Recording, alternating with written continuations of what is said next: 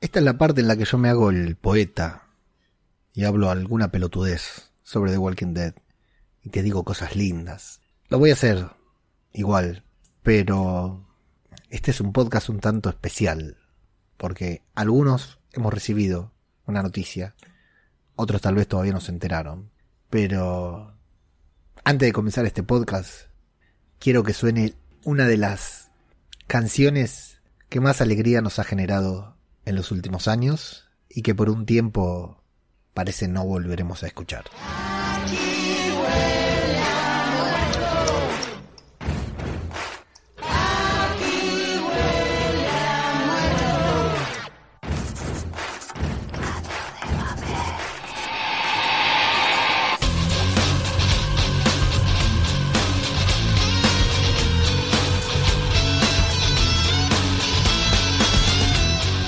Buen líder toma decisiones rápidas y las cambia.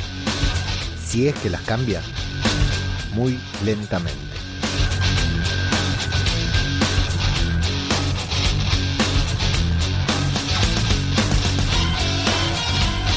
Hemos visto a muchos líderes en The Walking Dead.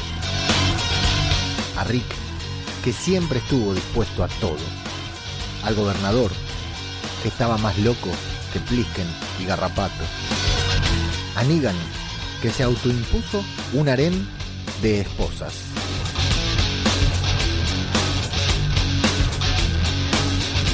A Ezequiel, que no abandonó el reino hasta que fue demasiado tarde.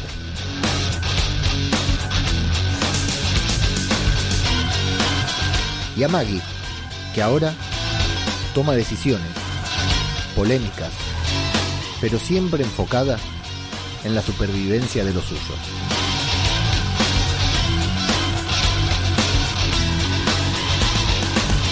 ¿Qué tipo de líder es Maggie? ¿Estamos a favor o en contra de sus decisiones? De eso y de mucho más vamos a hablar hoy, acá, en Zombie, Cultura Popular. Otro podcast sobre The Walking Dead.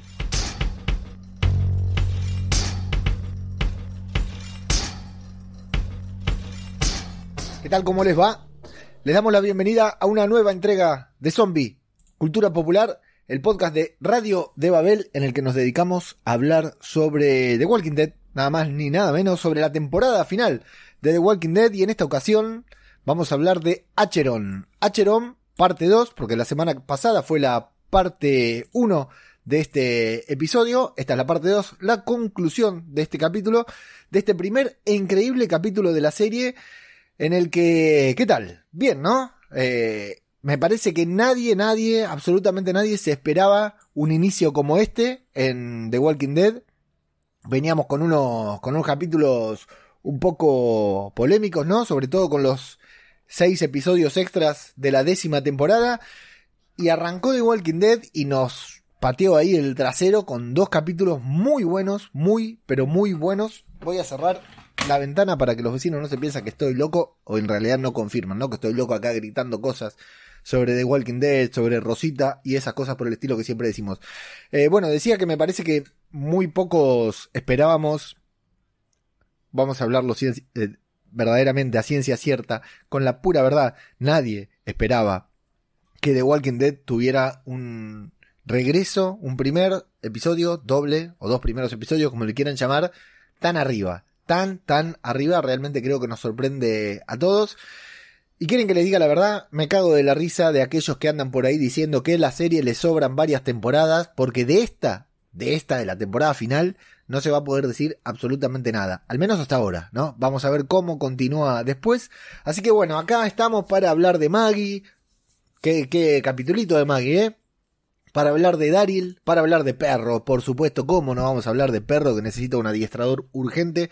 Para hablar de Eugene y para hablar de otras cositas que se pudieron ver en este primer episodio de The Walking Dead, pero antes de hablar del capítulo, por supuesto, saludamos a todos los que están en vivo a través de twitch.tv barra radio de Babel y agradecemos también a los que escuchan el podcast en Spotify, Evox y, por qué no, en radiodebabel.com. La verdad que muchas gracias. Muchas gracias por acompañarnos un año más, un capítulo más y por tantas escuchas que, ¿cómo se nota? Ustedes no saben cómo se nota cuando The Walking Dead gusta, cuando un capítulo de The Walking Dead gusta, porque cuando es un buen capítulo, las escuchas suben. De manera automática las escuchas empiezan a subir y, o sea, hay una base de oyentes, pero cuando el capítulo está bien, es como que la gente le da ganas de revivirlo y viene a escuchar este podcast. Bueno, supongo que con los otros podcasts también este es el único al que tengo acceso a las estadísticas. Así que muchas gracias a todos por acompañarnos y bueno, después también el streaming lo pueden ver colgado, subido en YouTube también. Así que quedan invitados a seguirnos en todos lados. Pero bueno, ahora sí, Acheron, parte 2 es la continuación del episodio pasado que había quedado con un terrible cliffhanger que era el de Negan no ayudando a Maggie, ¿no? Negan mirándola con cara de hijo de puta y no ayudándola. Y, y este episodio va a empezar directamente desde ahí, no nos va a distraer absolutamente en nada. Directamente vamos a verla a Maggie en ese lugar. Y lo que es interesante de esto que el cliffhanger de la semana pasada no era tanto si Maggie moría o no moría, ¿no? Porque estaba claro que no iba a morir. Creemos que estaba claro que no iba a morir. Sino que lo importante del capítulo era qué iba a pasar a continuación, qué iba a pasar, cómo se iba a salvar, por supuesto, y qué iba a pasar cuando Maggie se salvara. Creo que eso fue el hype creado por el capítulo pasado. Creo que el, hype que, que, nos interesó fue ese en el capítulo pasado, no tanto lo que iba a suceder con Maggie. Y creo que estuvo a la altura. Creo que justamente lo que sucedió con Maggie a partir de con Maggie Negan, ¿no? Esa interacción entre ambos personajes en ese momento creo que fue de lo mejor del episodio. Una vez más, las interacciones entre ambos. Hay un par de cosas que son sumamente destacables de este capítulo, sumamente destacables. Fanservice, sí. Aguante el fanservice en The Walking Dead, es una serie de fanservice. Listo. Y tengo un problema porque ya vi el tercer episodio, entonces hay cosas que no puedo decir, por eso tengo un guion y me voy a pegar al guion salvo algún que otro comentario particular, porque si no voy a meter la pata, y ya saben que acá en Zombie Cultura Popular, aunque nos cueste mucho, no hacemos spoilers del próximo episodio. Así que bueno, vamos directamente con el inicio. ¿Qué pasa con Maggie? Arranca bien el capítulo porque no nos muestran cómo se salva, pero nos ponen una cámara bajo el tren para que veamos. Estoy viendo porque si se larga a llover tengo que salir corriendo a cerrar todo. Para que veamos que Maggie eh, la, vemos desde abajo del tren, evidentemente se va a salvar desde allí, vemos que es un lugar claro, que no hay caminantes, que, se puede salvar tranquilamente desde, desde, ese lado, y está bastante bueno, creativamente se puede decir, porque no la vemos caer, la escuchamos, luego la vamos a ver, pero, pero vemos eh, a los caminantes acechándola, y va a ser la gran Glenn. La, la, gran referencia del capítulo es que Maggie se va a salvar de la misma manera en la que se salvó Glenn en aquel capítulo Thank You, se llamaba el capítulo, en el que pensábamos que Glenn iba a morir y una vez más, está muy bien hecho. O sea, sabíamos que no se iba a morir. Nos vuelven a hacer un guiño a Glenn, ponele, ¿no? Que Maggie se salva como Glenn. Pero los sonidos de los caminantes, los sonidos de, ella luchando cuando no la vemos desde abajo del tren, más los sonidos de los caminantes intentando agarrarla, está muy buena y crea cierta atmósfera en medio de una escena que sabemos en la que nada va, va a suceder, ¿no? Que, que, que, no, no va a tener problemas Maggie con, con salvarse de este ataque de caminantes. Recién entonces vamos a tener la intro y a partir de allí vamos a dividir hoy acá en tramas, ¿sí? En distintas tramas porque hay escenas muy cortitas que se van separando de una a la otra y la verdad que ir contándolas una por una me parece que va a ser bastante, bastante tedioso. Entonces, para que sea tedioso pero más dinámico, lo vamos a hacer por tramas. Y nos vamos a quedar primero con Daryl, quien se había ido a un lado con perro. Se había ido por separado por perro, con perro, porque perro, cuando Daryl lo quiso subir arriba del techo, perro le dijo, pero vos estás loco, ¿qué te pasa, papi? Yo tengo cuatro patas, mirá que me voy a estar subiendo ahí arriba. Así que se fue a ver a, se fue a perseguir a perro y lo vamos a ver eh, con una trama que prácticamente no tiene sentido. La trama de Daryl no tiene sentido, la trama de Daryl eh, está completamente por fuera del episodio porque lo único que hicieron fue buscar una excusa con esto de que perro se escape, se vaya para otro lado. Al final el perro está muy amaestrado, pero como dice Plisken, al final no está tan amaestrado, perro, ¿no? Eh, Daryl se va a ir con perro, lo van a sacar de la trama, pura y exclusivamente, primero, para que Daryl, y, eh, Negan y Maggie puedan ser los protagonistas y sean los que tengan la interacción, y para que Daryl tenga este momento glorioso al final. Una de las escenas más top de The Walking Dead, sin dudas te lo digo, ¿eh?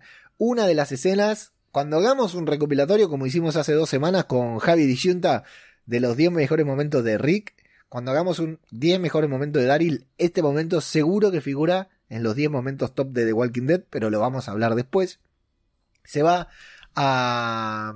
Bueno, mientras se va a perseguir a Perro, va a encontrar esta especie de asentamiento en el que vemos que se pudieron refugiar o intentaron refugiarse algunos de los últimos supervivientes que llegaron a creer que en ese sitio podían estar a salvo, ¿no? Eh, lo que puede ver, verse ahí con claridad tanto en los grafitis como en los muertos que están allí, en los zombies, es que hubo una especie de lucha de clases, ¿no? Hubo una lucha de clases en la que los ricos y los pobres se tuvieron que refugiar en el mismo lugar.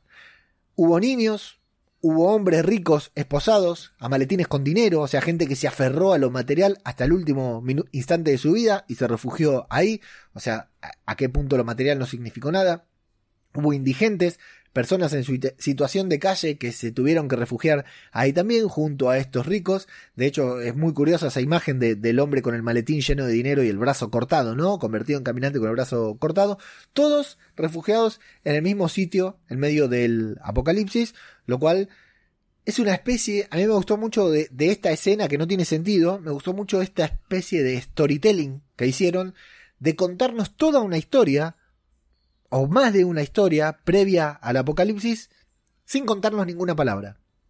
Porque Daryl volvió a su costumbre de no hablar, Perro habló poco, eh, Daryl volvió a su costumbre de no hablar para suerte de los espectadores, los fanáticos de The Walking Dead de España, que les cambiaron la voz de doblaje. Qué loco, ayer tuiteábamos en tiempo real durante la emisión española, porque ya saben que en la Argentina no hay posibilidad de tuitar, tuitear durante la emisión especial, porque recién hoy se puede ver legalmente el primer episodio y el segundo de The Walking Dead, porque solamente The Walking Dead está disponible en la plataforma Star Plus, a quienes les dedicamos este gesto. Gracias por cagarnos la última temporada de The Walking Dead. No la pasan por cable. Star Plus no la pasa por cable, así que ahí tienen. Este es el mensaje de todos los fanáticos de The Walking Dead para ustedes. Estoy haciendo, para los que escuchan esto en formato podcast, estoy haciendo un fuck you. Eh, básicamente. Así que que se vayan a cagar. Putas cadenas de mierda. Bueno, eh, está bien que sin las cadenas no existiría la serie, pero bueno, mirá que hacer semejante mierda. Decía que tuiteábamos en tiempo real y todos se quejaban del doblaje. Muchachos, muchachas, The Walking Dead hay que verlo subtitulado, hay que verlo en audio original. Daryl tiene una voz muy linda. Negan, no, no me importa qué tan buena sea la voz del, del actor de doblaje. No saben el trabajo que hace Jeffrey Dean Morgan para que se escuche esa voz, para que Negan tenga una voz, tenga una personalidad en la voz. No saben lo bueno que es escuchar a Paola Lázaro, a Princesa, hablando en latino. Eh, realmente, y bueno, ni que hablar de Eugene, que todo el mundo lo odia por el doblaje, ya lo dije varias veces, lo voy a decir una vez más. Todo el mundo odia a Eugene por el doblaje y en inglés no tiene ese doblaje y es un personajazo. Es un personajazo que los que están concentrados en el, en el en la voz de Eugene se pierden la enorme personalidad que tiene este maestro y la gran actuación de Josh McDermott, porque hace, tiene una actuación genial, realmente tiene una actuación muy buena. Bueno, decía, Daryl volvió a su costumbre de no, de no hablar, y nos van a contar varias historias como la del hombre con el maletín lleno de dinero y el brazo cortado. O sea, no solo le cortaron el brazo o se le cortó el brazo, sino que nadie se llevó el dinero porque el dinero perdió utilidad. Un billete, en un billete va a encontrar el, toda una historia de un niño que se perdió con su padre que ahora vamos a ir desarrollando. Eh, la verdad que todo eso me, me gustó mucho de esa escena que, insisto, es un sinsentido, pero al mismo tiempo, piensen en esto que les voy a decir si fuera una temporada normal de The Walking Dead, todo este momento de Daryl en el metro, vagando solo en el metro con perro, era un capítulo entero de The Walking Dead. Díganme si no es así, ¿eh? Imagínense que empieza y Daryl va atravesando por diferentes situaciones y te van contando eso de Daryl y te lo alternan con alguna escena del Commonwealth y sin lo de Maggie Negan, y era un capítulo de The Walking Dead de cualquier otra temporada. En esta temporada, lo mismo dije la semana pasada con la escena intro, la de las cuatro chicas bajando ahí, más de cuatro chicas bajando a buscar armas y provisiones. Eh, te hacen una escena ahora o, toda una trama con algo con lo que hacen, antes te lo estiraban y te hacían todo un capítulo. Esto es The Walking Dead. Esto es The Walking Dead que nosotros queríamos ver. Bueno, Eh, decíamos que eh, ahí en el metro también se pueden ver algunos dibujos muy extraños, son de muy difícil comprensión. Lo que observamos es la caída de la clase alta en manos de los más pobres, ¿no? Porque fíjense que hay gente con corona arriba y después hay, no tengo que levantar tanto la mano porque el croma me la come. Gente con corona arriba y gente con corona abajo siendo devorada por gente que no son caminantes, digamos. Es como que la sociedad se cayó antes de que el apocalipsis eh, esté, antes de que el apocalipsis se levante. O sea, es como que la desesperación de la gente hizo que las clases sociales desaparecieran y se comieran unos a otros, incluso antes de que los caminantes se los comieran a, todos, ¿no?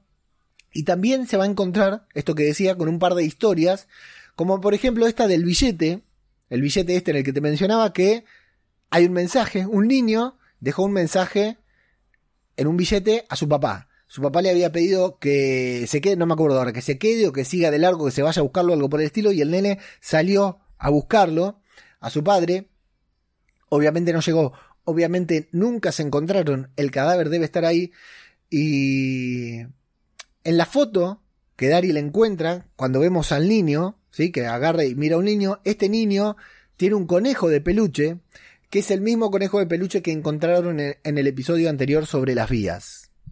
O sea, en todo esto hay dos o tres historias que no se contaron, que tal vez las cuenten más adelante, que podrían ser un capítulo de The Walking Dead, que podrían ser un capítulo de Tales from The Walking Dead, la nueva serie de episodios antológicos, pero hay muchas historias que nos van a entender y nos ayudan a ver cómo era el apocalipsis, cómo fue, cómo fueron esos momentos del apocalipsis en ese metro. Insisto, lo anoto yo si soy Ángel Lacan, si soy Scott Gimble, me lo anoto para hacer un capítulo en esa estación del metro en Tales from the Walking Dead, porque ya saben que los fanáticos de The Walking Dead somos enfermos y queremos que nos cuenten queremos ver el preciso momento en el que el niño pierde ese conejo. La verdad que, si bien la escena no le aporta la trama, no le aporta a Daryl como personaje, no le aporta nada, le aporta bastante o le aporta algo al universo de Walking Dead. Bueno, decía, todo esto es un sinsentido, todo lo que va a atravesar Daryl eh, mientras va, bueno, eh, eh, porque todo lo que pasa acá es en función para la épica escena del final del episodio que va a tener Daryl, que bien por eso, o sea, la escena es un sinsentido, pero como funciona para poner a Daryl, para sacar a Daryl de la trama y después meterlo en esa escena genial, bueno, si ustedes no se emocionaron viendo esa escena, no sé qué hacen escuchando este podcast. Eh, lo sacaron de la trama principal y eh, para que tenga una aparición especial al final. Bien, 10 puntos, la verdad que 10 puntos. Como recurso genial, Daryl también va a ser la gran Bruce Willis en los túneles, ¿no? Mientras persigue a Perro, duro de matar, o la jungla cristal, como le dicen en España, con eh, zombies alrededor. Perro, eso sí, ¿eh? Necesita un adiestrador urgente o un collar de esos que vibran, porque la verdad que no le da pelota. Dari le dice, vení para acá, perro va para allá. Dari le dice, dame la patita, el perro hace caca. Cualquier cosa, menos lo que Daryl quiere.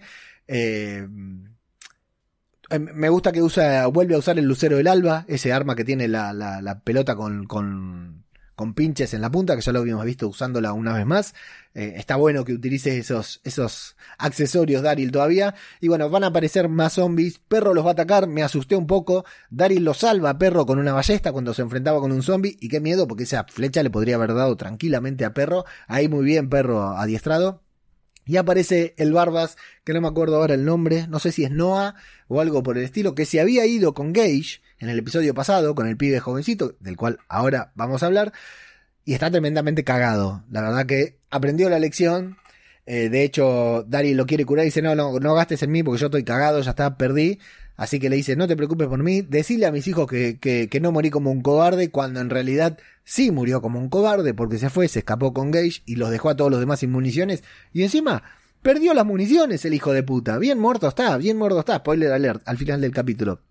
Decirle a mis hijos que no morí como un cobarde. Mira, tengo que ir y matar a tus hijos por lo hijo de puta que fuiste. La verdad, bien muerto estás. Bueno, le entrega la munición que le queda, que no es nada, pero va a ser suficiente para que tengamos una épica escena al final una vez más. Así que ahí, ahí lo vamos a dejar a Daryl en esta trama que carece de bastante sentido, pero que resulta bastante funcional para lo que va a suceder al final, que es lo verdaderamente importante. Vámonos de viaje, vámonos al Commonwealth, en donde Juanita Sánchez y Yumiko hablan sobre la organización del Commonwealth y de cómo hacer para obtener información de la comunidad. Bueno, Yumiko, como decimos, ya se presentó como abogada en el episodio pasado, lo va a volver a hacer ahora. Eh, dice, bueno, tienen una organización, tienen tal cosa, tienen tal otra, y Juanita está más consciente, más pendiente de, uy, sí, qué lindo tu hermano guardando esta foto por más de 10 años, qué sé yo. Juanita está más en el lugar romántico que Yumiko que está viendo la practicidad, la utilidad de permanecer, de ser admitidos en el, en el Commonwealth porque realmente, eh, lo siento por los oyentes españoles, no hay chance, no existe una sola posibilidad de que yo me refiera al Commonwealth como mancomunidad. No me quiero hacer el, el spanglish, el que hablo inglés, eh, no. Pero Commonwealth no es muy difícil de mencionar. Y mancomunidad es un nombre de mierda. Así que no hay chance de que yo le diga mancomunidad, salvo en estos momentos en que lo estoy mencionando, o alguna vez para cagarme de risa. Pero mancomunidad, ni en porque es el Commonwealth, tal como se lo menciona en los cómics de Kirkman. Así que nada, bueno, eh, Yumiko entiende que es importante acceder al Commonwealth porque, bueno, evidentemente tienen una organización mucho más grande que la que pudieron tener ellos en Hilton, en Alejandría o en donde mierda fuera, incluso con el, gran pacto ese que había hecho firmar Millón. Así que eh, se van, va a ser todo por, por, por ingresar, por ser admitida en el Commonwealth junto a sus amigos. Pasa un trooper, las mira. Juanita se asusta porque dice, esta es la que nos descubrió, esta es la que nos vio cuando nos íbamos caminando por el pasillo, sabe que somos nosotros, pero bueno, eh, esto también, ¿no? Hay que cerrar los ojos, abrir el corazón y decir, puede ser que le hayan robado ropa a dos troopers, hayan intentado escaparse, hayan vuelto, hayan devuelto la ropa y nadie haya notado lo que hicieron. Bueno, no, la verdad que no puede ser. Son unos ineptos totales en el Commonwealth. Así que eso, en esa parte nos sacamos el cerebro, nos, nos enfocamos en lo que está por venir y después nos lo volvemos a poner porque no hace falta procesarlo porque no tiene sentido. Eugene aparece va a descubrir que se llevaron a Ezequiel, está muy, muy preocupado, y Yumiko eh, quiere ir y confesar sus mentiras, y Yumiko le dice, mira, vos lo que tenés, es abogada, Yumiko, vos lo que tenés que hacer es no hablar con nadie.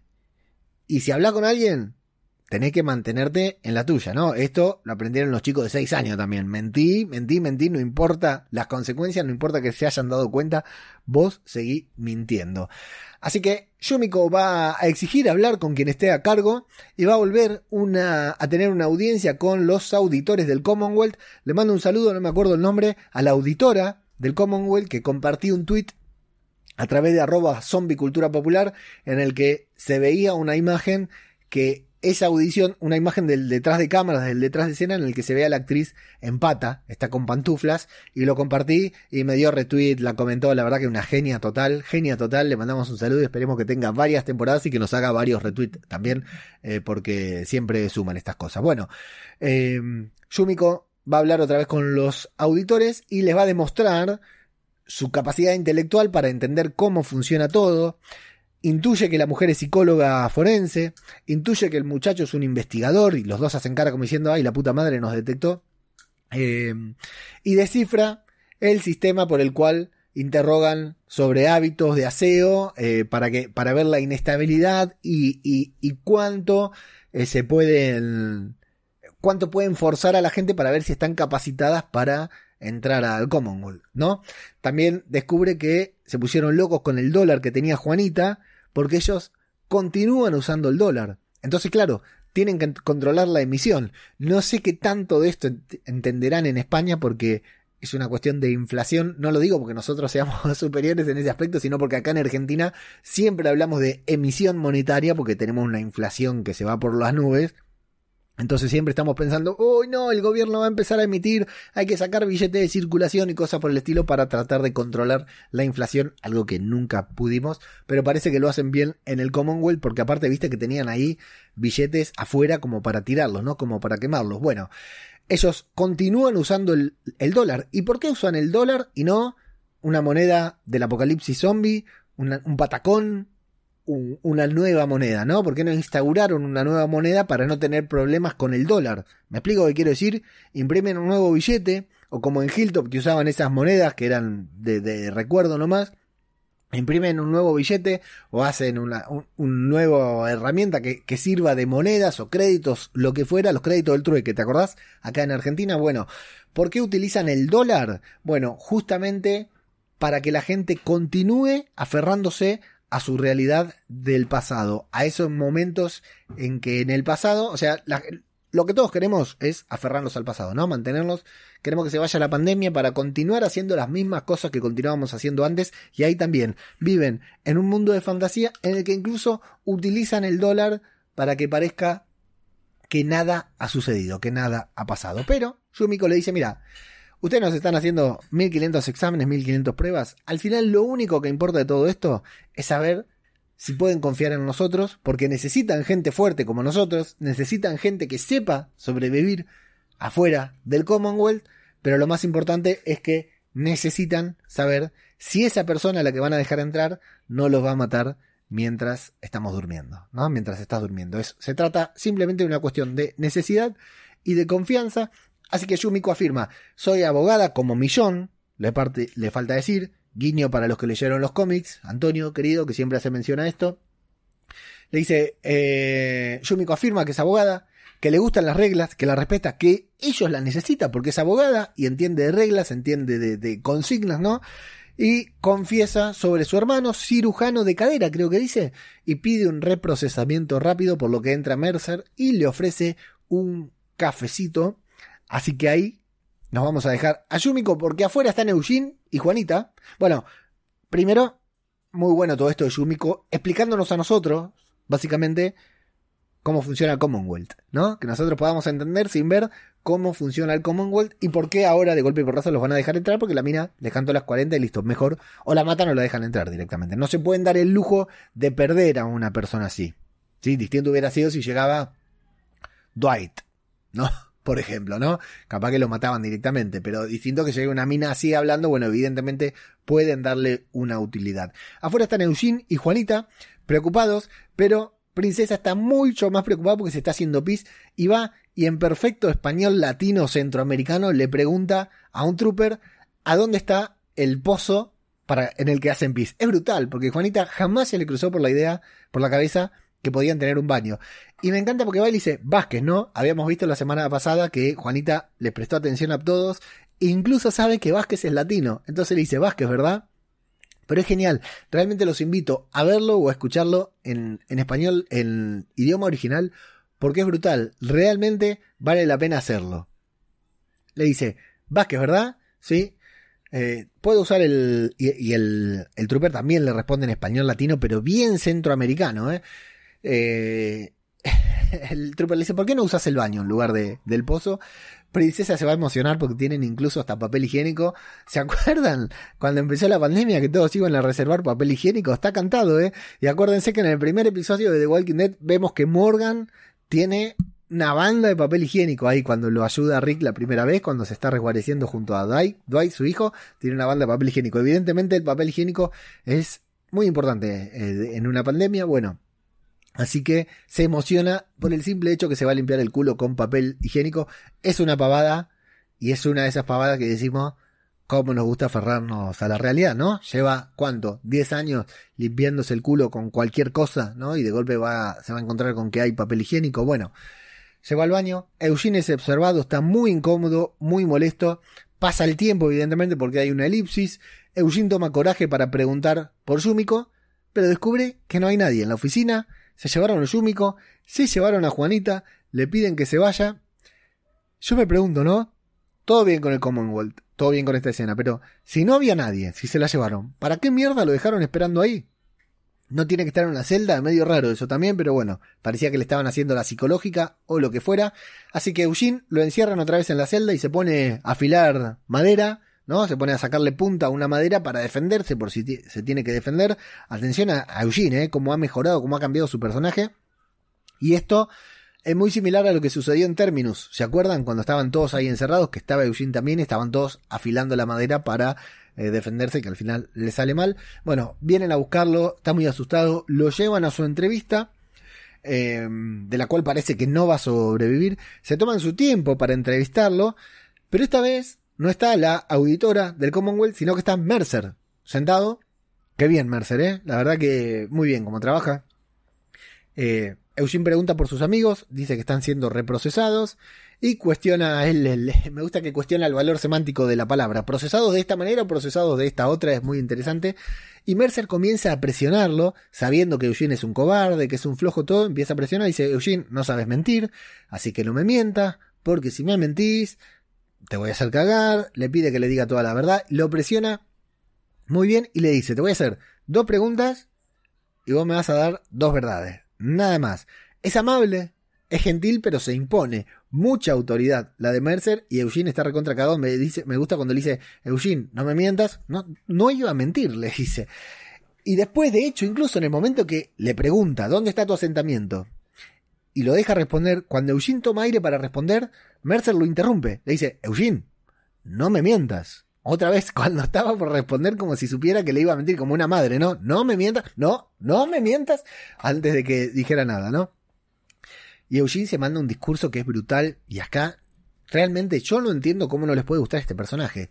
Es lo mejor que hay, es brutal este personaje hablando y el actor es increíble, el actor es genial lo que hace, es muy bueno. Bueno, va a dar muchos detalles, va a ser muy largo, todos vimos el capítulo así que no me voy a, meter a repetir todo lo que hice, eh, destaco algunas cositas. Primero dice que era muy cagón, muy cagón al inicio del, apocalipsis, que no tenía posibilidad de sobrevivir, pero que después de haber estado en el apocalipsis por más de 10.000 horas, se convirtió en experto. Y esto me encantó, me encantó porque supongo que todos lo sabrán, pero si no lo menciono ahora, está la teoría de las 10.000 horas, que es, eh, la impuso un ruso, un ruso tiene esta teoría de las 10.000 horas que propone, esa teoría dice que cualquier persona que pase 10.000 horas haciendo algo se convierte en experto, se convierte en especialista. O sea, si vos querés grabar podcast o yo tendría que sacar la cuenta, ¿no? De cuántos podcasts llevo grabados o editados. Si transcurrís, una vez que transcurrís 10.000 horas grabando podcast, vas a ser un experto en podcast. Y así en cualquier rubro,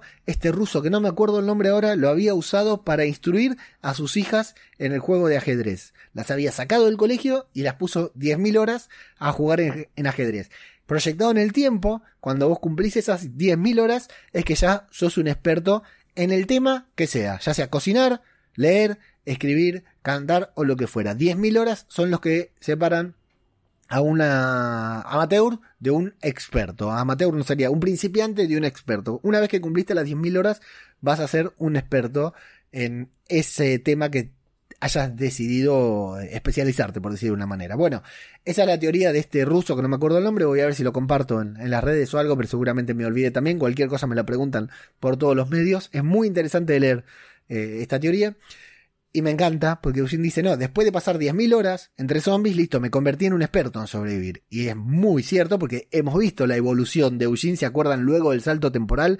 Cuando lo vimos matando zombies y antes no mataba zombies. Bueno, va a contar la verdad sin nunca mencionar Hilltop no hay referencia al asentamiento, que es lo que le está preguntando Mercer. Mercer le dice, ¿dónde está tu asentamiento? ¿Y por qué estabas en la estación de tren? Eugene cuenta toda la historia, dice 100% de la verdad, pero omite hablar de, de Hilltop, que es donde sucedió todo, porque va a contar que habló con Stephanie, que la escuchó por la radio, que se enamoró, que cantaron una canción de Iron Maiden, que hablaron de trenes, todo cierto, todo real, de cosas que sucedieron en las temporadas anteriores, pero jamás menciona Hilltop. Dice que llegó a un lugar en donde había una radio. ¿Eh? Ustedes que lo tratan de cobarde.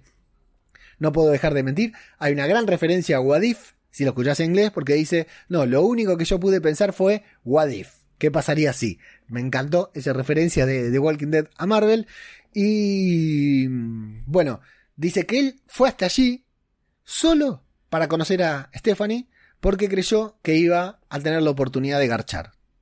Que si iba hasta ahí se caminaba todos esos kilómetros. Llegaba a Commonwealth.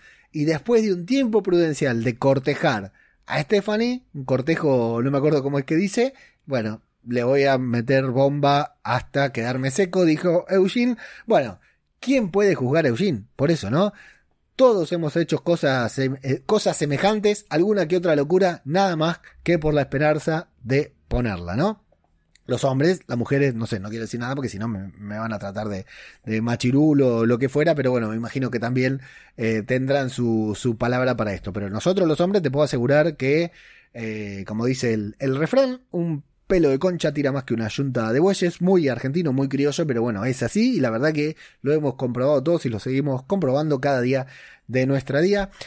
Eh, bueno, va a confesar que fue que es virgen y que lo único que quería era dejar de ser virgen, que fue hasta ahí mintiéndoles a sus amigos, que les mintió en su verdad. Fíjense esto, es muy importante, les mintió en su verdadera motivación para llegar allí. Su motivación no era solo ayudar a los suyos, no era solo pedir ayuda para Hilton, para Alejandría, no. Su motivación era conocer a Stephanie y garchar, y si tenía suerte, conseguir ayuda para los demás. Como, le, como eso no se lo podía decir a sus amigos, bueno, mintió y también tuvo que mentir en las audiciones que dio aquí en el Commonwealth. Y me encanta cuando dice que es virgen, confiesa que es virgen y le dice a Mercer, gracias por contener las risitas, y nos hacen el primer plano de la cara de Mercer, que está genial, genial el actor, y que se vio obligado a admitir eso en una silla humillante, y que tiene miedo de que Stephanie se entere, porque si Stephanie se entera de todo esto, va a perder oportunidad con lo que está haciendo. Bueno, acá es muy bueno eh, también lo que hace... Em, cuando le dice que se vio, que, que observó el acto muchas más veces de las que podría llegar a mencionar, de las que le gustaría admitir, y es una gran referencia a épocas pasadas en las que lo habíamos visto ahí humeando a Rosita y Abraham. Todo eso es muy divertido también. Y nos van a hacer un corte directamente a la cara de Mercer, en donde nos van a meter un poquitito de suspenso para saber qué es lo que va a suceder con Eugene a continuación. Lo, después, lo que sigue con, con Eugene, lo vamos a decir al final porque tiene que ver con el final del capítulo, ya con la resolución directamente, porque todo transcurre, va transcurriendo entre escena y escena, pero la resolución viene al final de todo, porque es la resolución final de la trama del episodio y el verdadero acceso al Commonwealth pero es muy divertido, está muy bien actuado por Eugene, por George McDermott, sin duda, y realmente vale la pena verlo, disfrutarlo y, habla rápido y va diciendo muchísima información que, realmente vale la pena disfrutarlo del actor. La trama principal, antes de hablar de la trama principal, eh, no quiero dejar de agradecer a, nuestros queridos patrocinadores que apoyan este programa ya desde hace años a través de patreon.com barra Radio de Babel. A ellos, a ustedes, el enorme agradecimiento y el abrazo de siempre. Eh, por apoyar este podcast, incluso en épocas en las que no hay podcast o en las que la serie no nos estaba dando los mejores episodios, siempre se mantuvieron ahí firmes, fieles al, al proyecto, a la idea, a este podcast.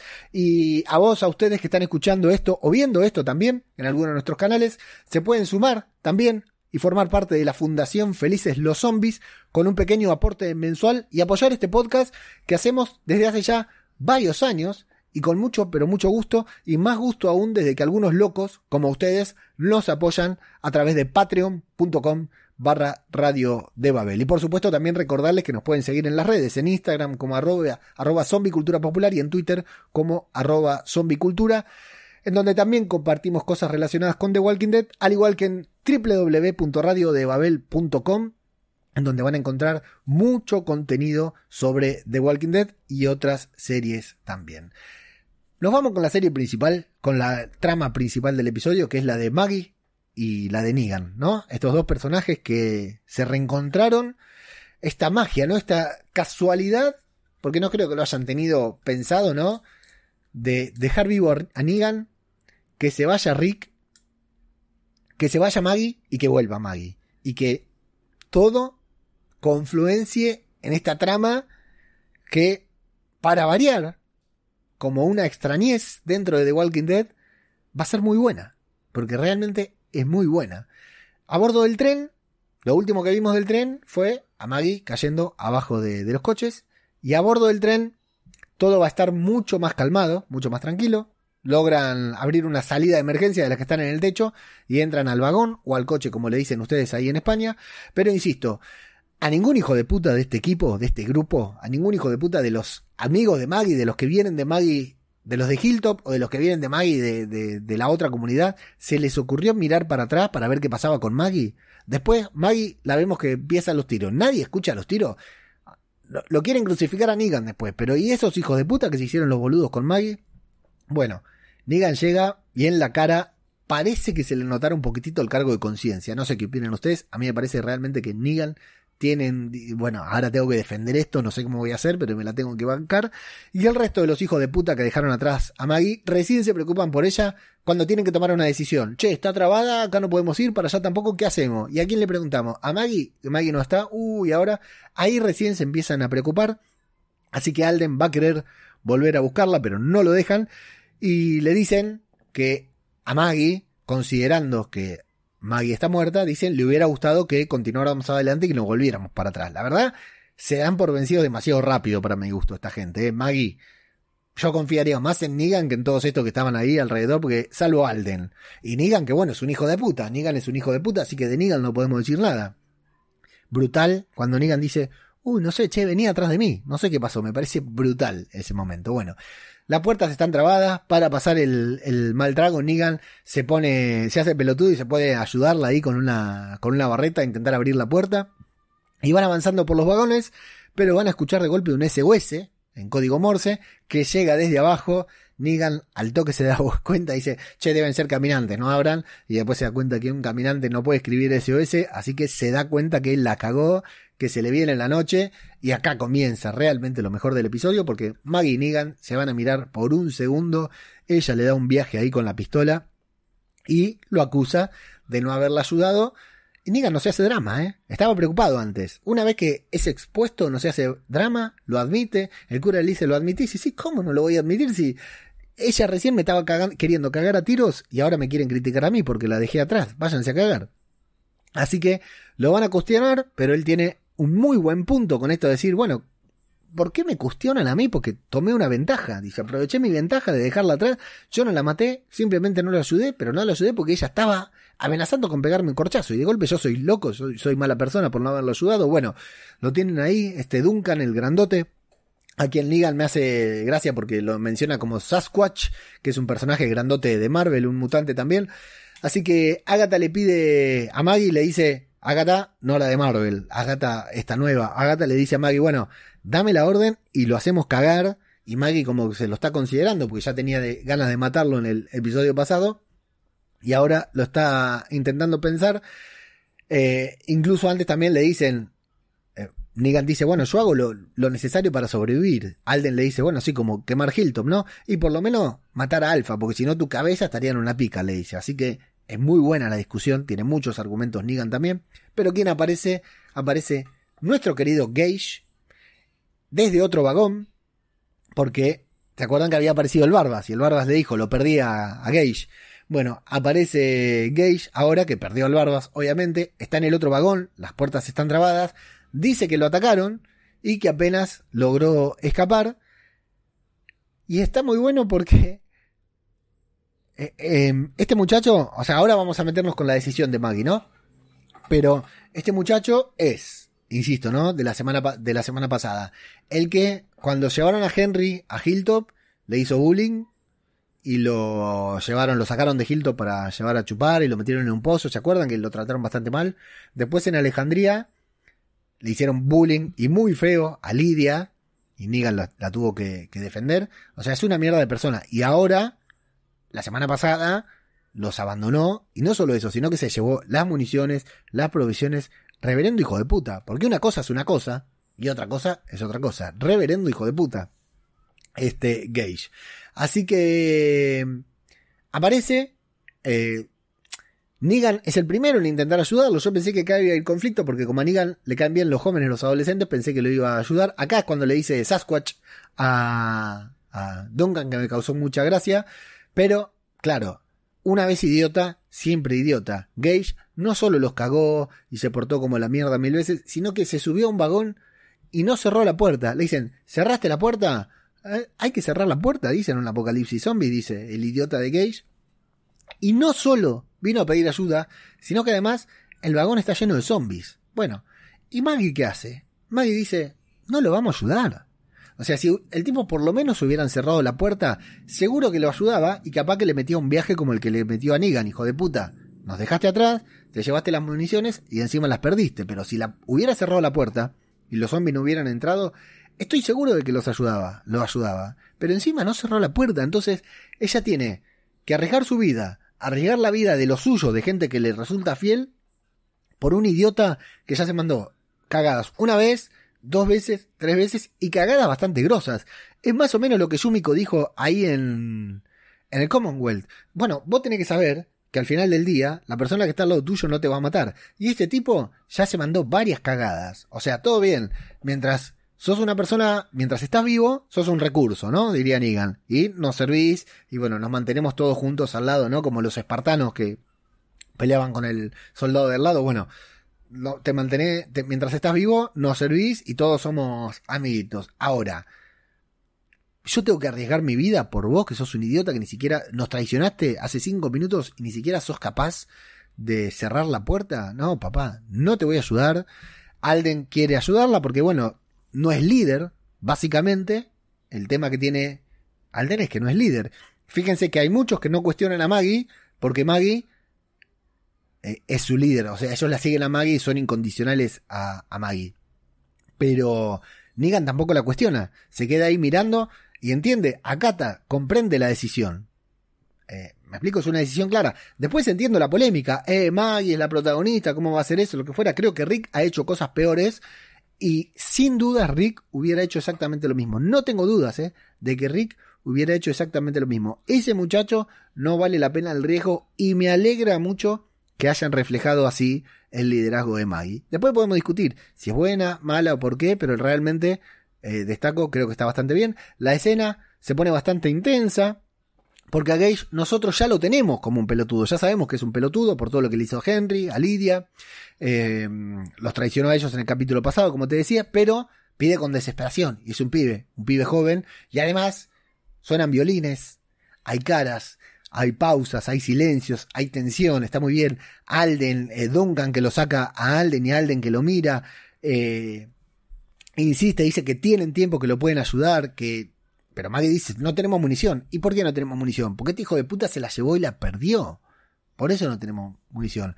Así que Alden quiere intervenir, no lo dejan. Y me encantó Maggie diciendo, no puedo ayudarte, perdón, y clavándole la mirada ahí, porque le clava la mirada y lo mira y no se la baja. Nada de darse vuelta, nada de cerrar los ojos y pide perdón como una formalidad. Dice, no te puedo ayudar, papi, perdón, salvate vos y vení o lo que fuera. Bueno, y también es muy impactante y está muy bien hecho que Gage se suicida a sí mismo, se mete dos, tres cuchillazos clavándole la mirada a Maggie, acusándola de mentirosa. Me parece brutal. Y qué huevos, Gage, ¿eh? Qué huevos, porque después el cura va a decir que era un cobarde. Qué huevos de meterte tres o cuatro cuchillazos al pedo porque de última te hubiera clavado algo en la cabeza, porque igual llegan los caminantes eh, y mientras todos lo ven morir, mientras todos lo ven, lo van devorando y muy bien ahí Greg Nicotero, muy lindos violines de suspenso de intensidad. Eh, es una muy linda escena y me gusta que cuando el muchacho se clava, ¿no? Cuchillo y, la mira a Maggie como diciendo esto es tu culpa tuya, Maggie no baja la mirada, Maggie no cambia su expresión. Para mí, muy bien, ¿eh? Muy bien. Y de última me gusta que The Walking Dead nos meta en este terreno complicado en el que decimos, uy, pero ¿estoy del lado de Maggie o no estoy del lado de Maggie? Me gusta que nos pongan en esa situación de no saber qué es lo que está sucediendo. Bueno, acá es donde quiero saber qué opinan ustedes. Después de que yo dije todo y los condicioné, quiero saber, ¿creen que Maggie debió arriesgarse por semejante papanatas? Vamos con nuestro faro moral. ¿Qué creen ustedes que hubiera hecho Rick Grimes en esta situación? En la misma, exactamente la misma situación y con exactamente la misma persona. ¿Qué hubiera hecho Rick? Esas son las dos preguntas que les dejo para que me respondan en Twitter, Instagram, en la web, en Evox, donde quieran. ¿Están de acuerdo con Maggie? O sea, ¿creen que Maggie debió arriesgarse por este perejil? ¿O, ¿Y qué creen que hubiera hecho Rick Grimes en este caso? Van a continuar encerrados en el tren porque atrás tienen a los zombies de Gage. De hecho, se va a levantar y está muy, muy bien. Y adelante una puerta que está trabada desde el otro lado, o sea, no hay forma de, de, saltarla. No sé por qué no, no, intentaron ir por arriba, ¿no? También porque uno le hacía patita al otro y me parece que podían subir. Negan dice que tiene malos recuerdos. No sé si esto está relacionado con el momento que se encerró con el cura, porque tampoco la pasó tan mal, o con otra cosa, porque parece que tuviera algo que no quiere contar para con los demás. Se despierta Zombie Gage, que está muy bien. Alden los acusa de no querer mirarlo, si tienen cargo de conciencia. El cura tira una frase genial que es, el ese, lo que estás viendo es el, el caparazón de un hombre que murió como un cobarde, brutal. Brutal, Gabriel, me encanta. Y Maggie va a decir, va a empezar un discurso que va a contar que hay peores formas de morir. Y bajo la mirada de Alden, la atenta mirada de Alden, le va a contar una extraña historia que le aconteció cuando estaba en Whiskey Cavalier. No sé, yo vi Whiskey Cavalier, la serie de Maggie, y esa historia no la vi, así que no sé dónde saldrá. Atención, Scott Gimple, Angela Khan, quiero ver esta historia en Tales from the Walking Dead. Quiero verla, ¿eh? ¿Qué pasó? Estaba con Minnie Herschel, estaban muertos de hambre porque la estaban pasando mal, y se encontraron con un viejito pervertido que se quiso aprovechar de Maggie, pero Maggie le siguió el juego hasta que lo anticipó y lo pasó a valores. Pero llegaron a la casa, encontró, acá me llama la atención, tres hombres deformados que la atacaron, pero ella los mató. No sé si serán zombies o no. Me hizo acordar mucho para los que ven Fear de Walking Dead en la mitad de temporada de, la en, en el mid-season de la temporada anterior. Alicia entró en una casa en que había un jueguito así medio extraño, ¿se acuerdan? Bueno, eh, los mata a estos deformados y se encuentra en el ático con a ver si entendimos todo lo mismo. Caminantes mujeres a las que les habían cortado los brazos, las piernas, y las habían cosido, eh, no tenían lengua, le habían arrancado las cuerdas vocales, y según, según entiendo yo, estaba embarazada de un bebé zombie. Eso es lo que yo entendí. No sé si ustedes entendieron lo mismo, porque dice, tenía algo adentro que quería salir. Yo entiendo que estaba embarazada de un bebé zombie. Eso nunca lo vimos en The Walking Dead, ¿eh? Quiero ver esta historia de Maggie en Tales from The Walking Dead, ¿eh? Sin duda quiero verlo. Y arriba, bueno, se encontró con una, arriba había más como ellas, o sea que este tipo, que estaban vivas, según entendí, estaban vivas porque ella dice, si yo las vi, cuando las vi vivas, lo primero que pensé fue, no fue, pobres mujeres, qué pena este hombre, qué hijo de puta, lo primero que pensé, bueno, si hay, si hay mujeres vivas, quiere decir que hay comida. Bueno, las mató porque entiendo que ya estaban mutiladas, pero vivas, eso entiendo yo. Supongo que el tipo se aprovecharía de ellas. No sé si por eso la otra tenía un bebé zombie. La verdad, Voy a reconocerlo, me quedé por la mitad de esta historia. Y el tema es que Maggie va a contar que lo único que le interesaba era conseguir comida, no hacer justicia, no vengarse, y que no sintió nada en, su, en ese momento, y que no sintió nada ahora cuando se lo está contando a, Alden tampoco, porque eh, no sintió pena, no sintió horror, absolutamente nada. Lo único que sintió es la necesidad de sobrevivir y eso se traducía en conseguir la comida que esas personas ya no iban a comer. Entonces, a Maggie, el afuera, irse a Whisky Cavalier, la rompió. Perdió algo, porque lo que hay afuera, lo que se puede encontrar afuera, es eso. Nada más, no hay otra cosa. Lo que se ve afuera son hijos de puta. Y, para muestra, no hace falta más que un botón, como por ejemplo Fear the Walking Dead, estas últimas temporadas, que Alicia se fue encontrando con personajes de otras temporadas, y la verdad que eh, a ninguno le importaba nada, porque el afuera te rompe el afuera te cambia. Es como los de Alejandría en Alejandría y cuando tienen que salir de Alejandría. Los de Hilltop, cuando vivían en su burbuja de Hilltop y cuando tuvieron que saber. Los del reino, que vivían en ese mundo de fantasía y cuando tuvieron que salir, ¿no? Se convierten en salvajes. Se convierten en un jugador más del eh, Apocalipsis Zombie. O por ahí, Negan y Lucille, Lucille su esposa, no el bate, en el capítulo en, en el episodio especial de Here's Negan y Negan cuando tuvo que salir y se terminó convirtiendo en un jugador más del apocalipsis y uno de los peores. Entonces, afuera es eso lo que hay. O pelean por lo que tienen, Hilltop, Alejandría, Meridian, o pierden todo porque esa es la excepción en medio del apocalipsis. Ellos son la excepción. Y Negan coincide, Negan aporta, Negan va a agregar valor a las palabras de Maggie diciendo, somos afortunados porque esto quiere decir que afuera, allá afuera, los demás todavía no han resuelto el apocalipsis. Nosotros, ellos, los supervivientes, son los que más cerca están de haberlo resuelto. Voy a repetir toda esta parte porque parece que se colgó el software y no sé si lo grabó.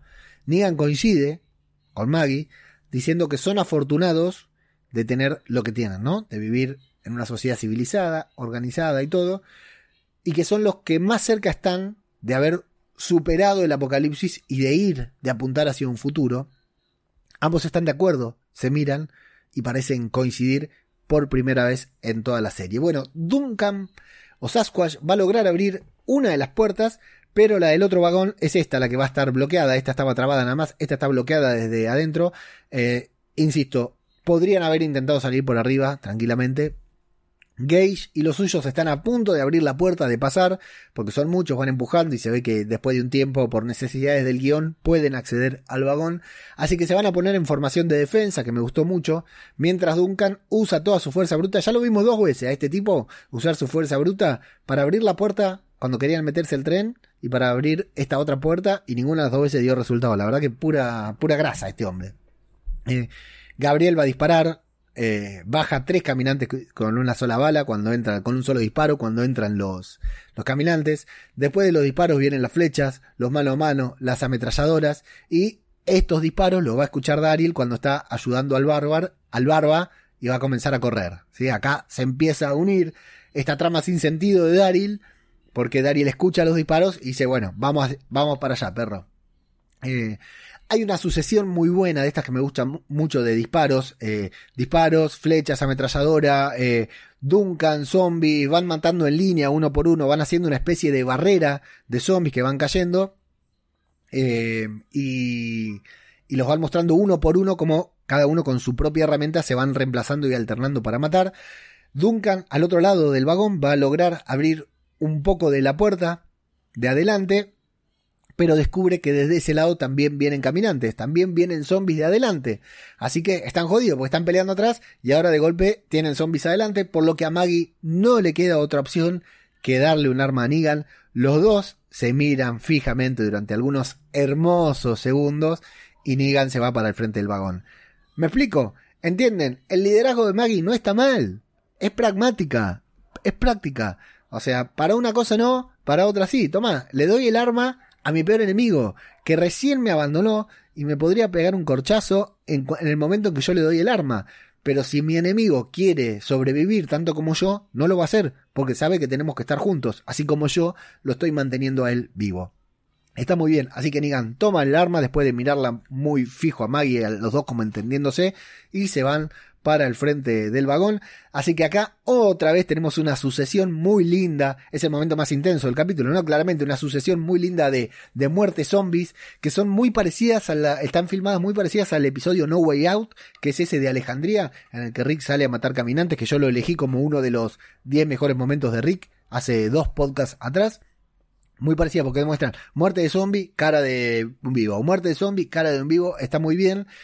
Y en esa sucesión de acontecimientos, en esa sucesión de escenas que está muy buena, que ya va levantando el hype, porque vos ves, ves un poquitito de, de épica, en esta sucesión de escenas vemos a, a, bueno, primero que comienzan a replegarse, ¿no? Comienzan a replegarse, pues los caminantes van a entrar el vagón y por atrás, muy silenciosamente, muy tranquilo, como diciendo, papá, Andrew Lincoln no está más, Rick Grimes no está más en esta serie. Ahora el protagonismo, todo muy lindo con los juegos de miradas que hacen ustedes dos, con las situaciones polémicas que plantean ustedes dos. Pero acá, la escena es para mí. Así que se sube al vagón, sin apuro, mientras ve que sus amigos están pasando ahí eh, apuros, deja sus cosas en un asiento, pone una linda cara de hijo de puta, ahora van a ver lo que es bueno, van a saber cuántos pares son tres botas, se deja hacer un muy buen primer plano para gusto, para placer de, nuestra querida Karel Dixon desde los Estados Unidos de América.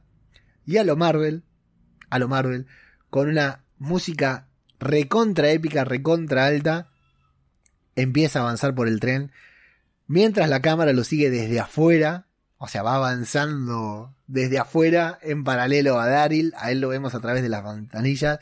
Bueno, no me digan que no fue una escena maravillosa. O sea, realmente pensé mucho en Karel cuando tenga la posibilidad de verla porque está atrasadísima con la serie. Por supuesto que Daryl dispara más veces de que balas tiene hace más disparos que balas, que las balas que podía tener en su arma, o sea, realmente, ¿no? No las conté, pero estoy seguro que hay más disparos pero no me importa nada. No me importa nada porque es buenísima. Es la escena del capítulo sin dudas y es la escena, no sé, de varias temporadas. Hace rato que no veníamos, veíamos una escena con tanta épica como esta. Es brutal. Está recontra bien rodada por, por esa, esa estética de... Hay una pausa, hay una pausa antes de que comience la escena esa en que Daryl entra, deja, porque nosotros decimos, che, ¿qué va a hacer? Entra, deja la mochila, hace cara de hijo de puta, le hacen un primer plano y hay un, hay un instante de, pausa que hace la serie para después, pa, pa, pa, pa, con la música y todo, mostrar a Daryl ahí avanzando y reventando cabezas de caminantes. Es, es brutal, es excelente. Y bueno, eh, a la gran mayoría de los zombies, de los caminantes, los agarra desde atrás, va a lograr despejar la puerta para que pasen todos los demás, porque él venía del otro lado, o sea, puede abrir la puerta que estaba trabada, puede destrabarla, abre los demás. Entonces, Angela Kang y Scott Gimple dice, che, la verdad que nos lucimos con esta escena de Daryl. Sí, sí, pero nos falta hacer algo más. ¿Qué hacemos? Y bueno, que le meta una granada a un caminante en la boca y que explote y que haya puré de zombie por todos lados. Bueno, dale, dijo Angela Kang, hagámoslo. Y bueno, brutal. Una escena para aplaudir, una escena de esas escenas que vamos a recordar y que ya te digo que salen en cualquier antología de Daryl y de The Walking Dead sale esta escena que celebro, celebro como fanático de la serie, la verdad que lo agradezco. Ahí concluye la trama del tren, hay un pequeño bonus track después, pero nos vamos al final del Commonwealth, en donde lo van a llevar a Eugene a lo que parece ser el mismo vagón en los que estuvieron capturados en los episodios extra, ¿no? Esos episodios bastante aburridos, pero no, es una especie de oficina instaurada en un vagón, una especie de administración en donde hay un par de administrativos, los esperan Juanita, Yumiko y Ezequiel, Ezequiel lo habían medicado, qué sé yo, se abrazan, se emocionan y bueno, todo muy lindo. Aparece Mercer con la misma cara de hijo de puta de siempre, toma una hoja y les lee un comunicado, un decreto en el que les va a informar que son admitidos en el Commonwealth, en donde hay una constitución, en donde hay leyes, en donde hay decretos, nos muestra toda la burocracia que está detrás de, del Commonwealth y aunque la burocracia sea una palabra que detestamos en nuestro día a día, imagínense después de vivir tantos años en anarquía, que qué alivio escuchar una palabra por el estilo, ¿no? Qué alivio ver, qué alivio ver una estructura burocrática como esa una vez más. Realmente necesitamos la organización y somos eh, hijos de la burocracia, prácticamente, ¿no? Bueno, los van a aceptar para pedir ciudadanía allí, me sentí muy eh, reflejado para pedir eh, eh, ciudadanía, para convertirlos en ciudadanos.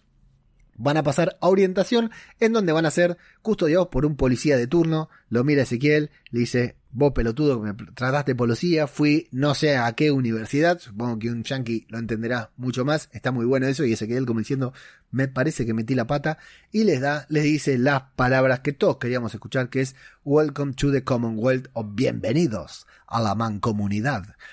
Bueno, a West Point era la universidad que fue Mercer, no es que me acordé, sino que lo había anotado más adelante en el guion.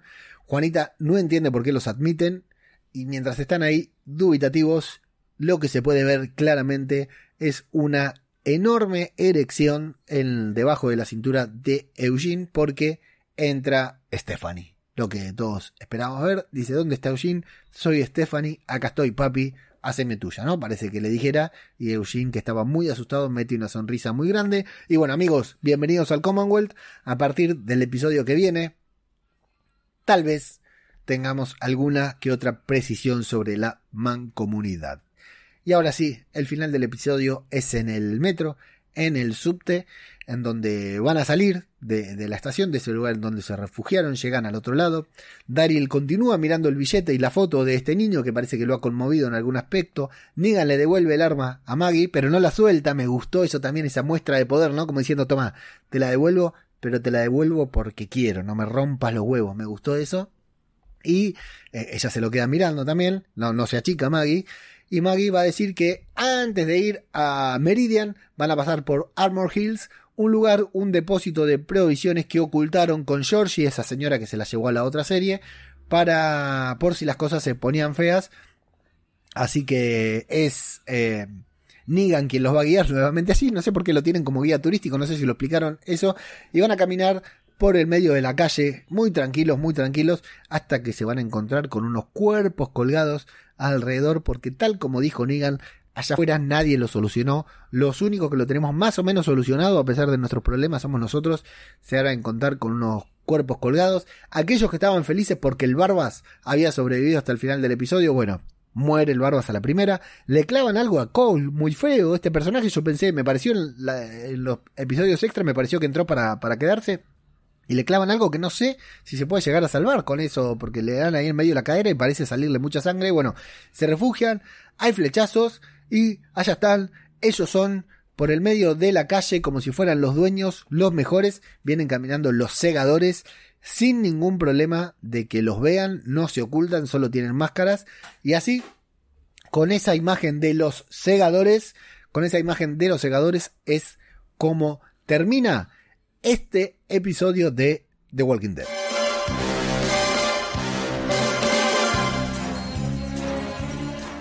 Agente secreto al servicio de su majestad. Bebe martini con voz batido, no agitado. Tiene licencia para matar. Ha tenido las caras de Sean Connery, George Lazenby, Roger Moore, Timothy Dalton, Pierce Brosnan y Daniel Craig. Y sí, ya lo sabes. El nombre es Bond. James Bond. Para llegar al estreno de No Time to Die en octubre de 2021, conociendo todas las películas de 007, y para pasar un verano con las películas del personaje creado por Ian Fleming, escucha la iniciativa Bond.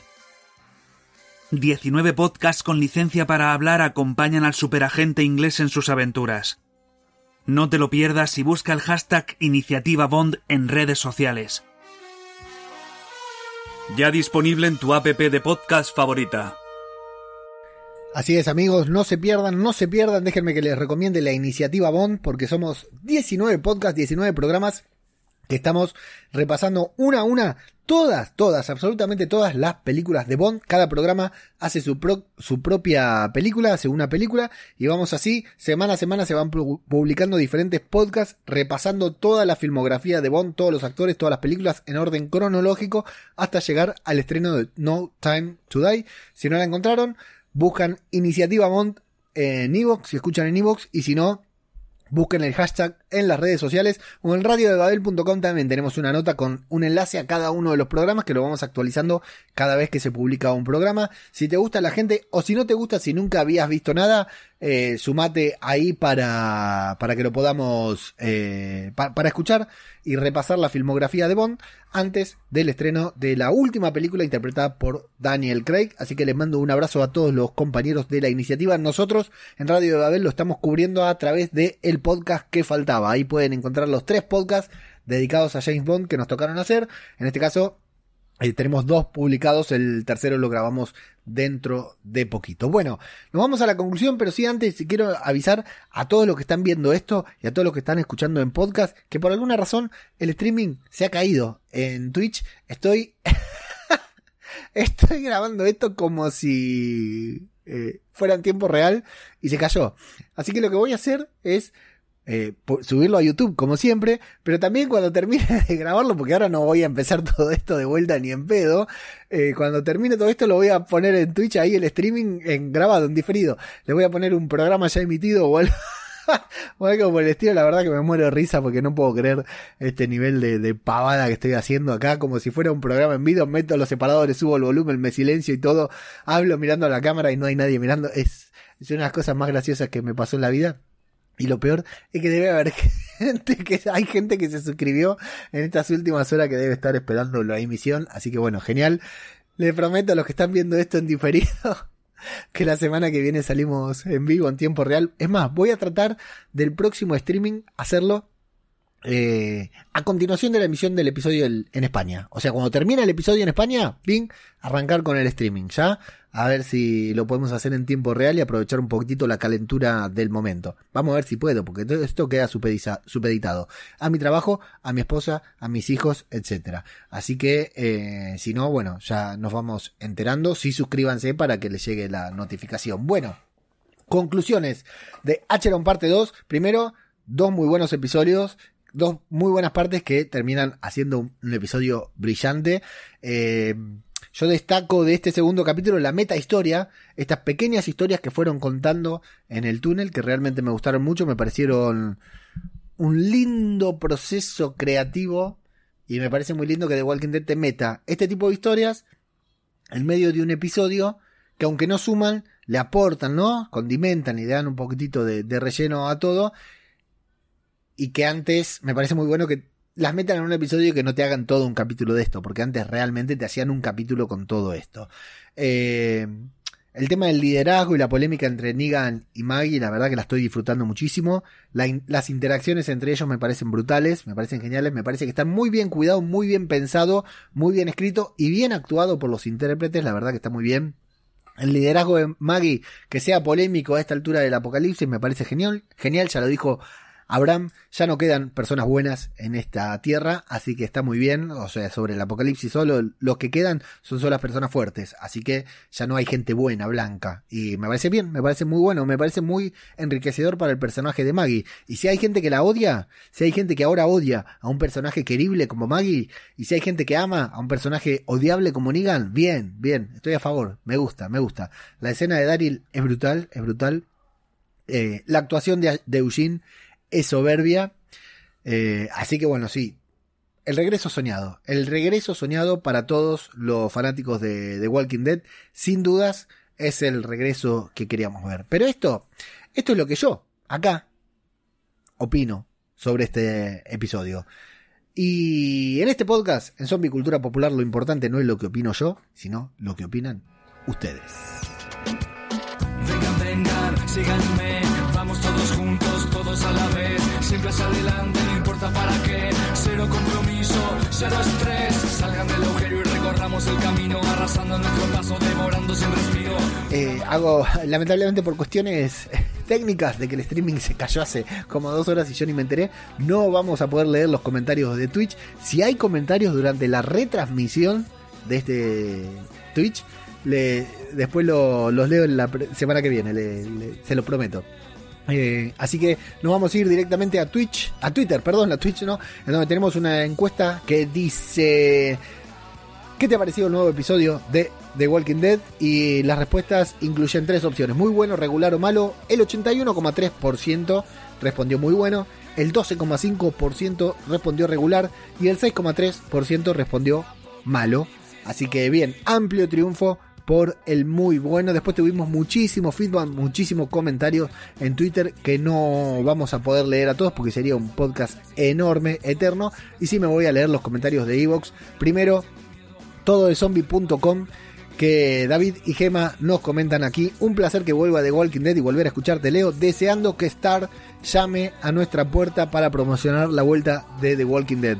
A la mierda con Star. Si me pagan, retiro, borro todo esto, ¿eh? Si, si viene Star Plus, Latinoamérica, y dice, che, Leandro, nos enteramos que haces un podcast de The Walking Dead y queremos que promociones la plataforma y me pagan, borro todo, ¿eh? Todo esto que dije en las redes sociales, en el podcast, en YouTube, en Twitch, lo borro todo, quédense tranquilos, no tengo ningún problema. Mientras tanto, soy honesto, váyanse a la concha de su madre.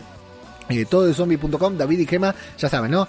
La mejor web sobre temática zombie muchos artículos de, interés para los fanáticos del género, eh, una filmoteca enorme, extensa, el mayor listado de películas zombies, solamente zombies, no terror, zombies del mundo, catalogadas por género, zombies terror, zombies suspenso, zombies acción, zombies comedia.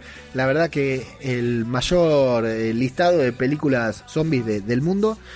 Eh, y bueno, el podcast, por supuesto, el podcast con entrevista que estuvo nuestro querido Plisker Misterios hace poco, estuve yo también, y todas personalidades del mundo zombie han pasado por ahí, realizadores cinematográficos, realizadores audiovisuales, maquilladores, todo tipo de gente relacionada con The Walking Dead, con, perdón, con los zombies, han pasado por todo de zombie.com y hay artículos muy buenos, todo exclusivamente, así como este podcast es solo de The Walking Dead, en todo de zombie es todo de zombie. El mejor dominio que pudo conseguir, que pudieron conseguir David y Gema, le mando un abrazo grande. Que el podcast está de vacaciones ahora, así que, pero ya volverá. Un abrazo grande para ellos. DFA-78 dice: Lo mejor de The Walking Dead son tus podcasts. Lo segundo mejor, Nigan. Larga vida al Nigan Team. Larga vida. La verdad que sí, nos abre mucho el juego. Nigan, nuestro querido Soriano, que le mando un abrazo enorme, mi querido amigo Pelirrojo. Dice, me gusta mucho la pasión que transmites, un placer escucharte. Por cierto, me gustó mucho el capítulo, espero volver a ilusionarme con esta serie, si sigue así. Un abrazo, abrazo grande para vos, Soriano, querido. Y sí, sí, el segundo episodio no baja su intensidad. Y bueno, del tercero no puedo decir nada, pero ya lo vi, la puta madre, qué difícil es esto. Cristina Albalá nos dice, bueno, primero la canción, ¿no? Mírala, mírala, mírala, mírala. Cristina Albalá hay que escuchar aquí Huele a Muerto para esto, el que pueda, ¿no? Genial programa, Leo. Capitulazo de inicio con muchas ganas de la segunda parte. Cuento con que Negan sí salve a Maggie. Bueno, Bueno, bueno, Cristina, ahí está, ya vimos lo que pasó con Maggie Negan. Igual sí, lo que puedo decir es que va a continuar la, el, romance, entre comillas. Ah, igual me encantaría que terminen en pareja. Imagínate si The Walking Dead termina con ellos dos besándose. ¿Qué te parece eso, no? Bueno, Ángel Pito, nuestro querido Ángel Pito, dice: empezó a tope con una tropa de bellos muertillos durmientes y con el típico cliffhanger. Me da flojera ver cómo se escribe. Terminó el capi sin hacer la trampa de ver el siguiente por los pirateadores de AMC Premium. Y un guiño para los lectores que acabaron el cómic. Ah, acá dice: ¿Qué van a hacer si ya se fue Millón de la serie? Muy sencillo, darle su trama a Yumiko. Ah, pero hay cosas peores que hicieron esta vez. No molestarse en explicar cómo huyeron del cercado y se apropiaron de las dos armaduras de plastiquejo. Sí, bueno, hay que, hay que hacer la vista gorda. Y Ángel Pito nos agrega, igual que los guionistas me salté una frase por medio, iba a decir que sin hacer la trampa de ver el segundo capítulo de Prestado, apuesto porque Nigan salve a Maggie, porque como no sea así, mal rayo le parta. Bueno, no la salvó Ángel Pito, lamentablemente. Y bueno, sí, lo de Yumiko no lo iba a leer, pero sí, la verdad que sí. O sea, Millón no está. No estoy haciendo spoiler porque el que leyó el cómic no tenemos idea de qué hablan, pero el que leyó el cómic, la trama de Millón claramente se la están dando a Yumiko. En los cómics es todo lo que voy a decir sobre esto. Y Conchita García Torres nos dice capitulazo, me encanta por dónde va esta temporada. Las dos tramas tienen un gran nivel y mantienen la tensión. Una por la pareja Maggie Negan y la otra tiene el nivel justo de intriga, además de contar con Eugene y Princesa que siempre es de agradecer. Postdata, he visto dos veces el capítulo y aún no entiendo muy bien la historia que cuenta Maggie. Besos y mates. Conchita, estamos iguales porque yo tampoco entendí. Yo creo haber entendido que había un loco, un psicópata, que secuestraba mujeres, las mutilaba, estimo que se las cogía, que las violaba y después se convertían en zombies. Ahora, no entiendo si a una la dejó embarazada y esa tuvo un bebé zombie o qué mierda, pero por lo menos escalofrío generó. E insisto, Scott Gimple, Angela Kang, ejecutivos de AMC, mierdas de Star Plus, queremos ver ese capítulo en Tales from the Walking Dead, que para aquel que no lo sepa, es una de las series que se estrenan eh, una vez que termine The Walking Dead, recién en 2023, pandemia mediante. Si todos nos vacunamos, si los países ricos donan vacunas a los países pobres, si mantenemos la distancia social y todas esas cosas que hace más de un año estamos hablando y que de todas maneras nadie hace. Así que sí, tal como dijo Negan, tal como dijo Negan en este capítulo, nadie lo ha resuelto. Los que estamos vivos, los que no nos enfermamos, los que nos enfermamos o los que se enfermaron y se curaron, es nada más que porque tuvimos suerte. Así que amigos, esto ha sido por todo por ahora. Nos vemos en las redes sociales, Instagram, Twitter, radiodebabel.com, en nuestro canal de Telegram. Pedirle disculpas a la gente de Twitch, pero bueno, se cayó el streaming y no sé qué mierda pasó. Eh, así que bueno, ahí está. Lo voy a subir igual el programa para que lo puedan ver ahí, para que no pierda continuidad. Y si no, ya saben que lo escuchan en Spotify, Evox, Apple Podcast, Google Podcast, radiodebabel.com o YouTube. YouTube. Sin más, yo soy ajeno al tiempo. Y me despido. No, no, se no termina así este podcast. Este podcast termina con. Esto ha sido Zombie. Cultura popular. Otro podcast sobre The Walking Dead. Muchas gracias y hasta la próxima, amigos. Ciudad de muerte queda atrás, ya no hay vuelta de hoja. www.radiodebabel.com No queda nada, no hay esperanza. Animales a dos patas han caído, game over, escapan. Vinieron buscando cerebros, pero ya no había. Disparaban por sus almas, pero ya no había. No quedan zonas en la urbe donde el hombre campe. Es el fracaso del sistema ante el voraz enjambre. No amanece, la larga noche se ha instalado. No hay sonrisas, no hay besos, no queda nadie al lado. La realidad del yermo, empezar de cero la realidad de tu deseo te de acerca al infierno.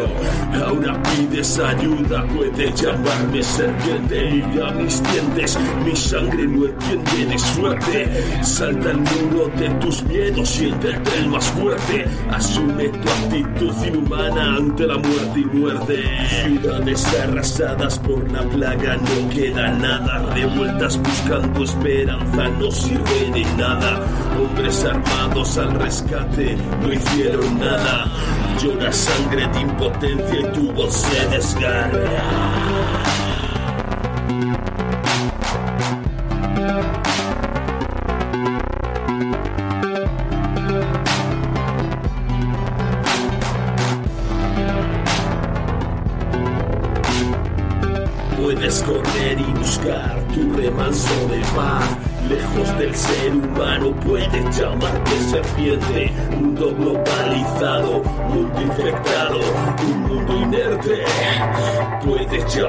Should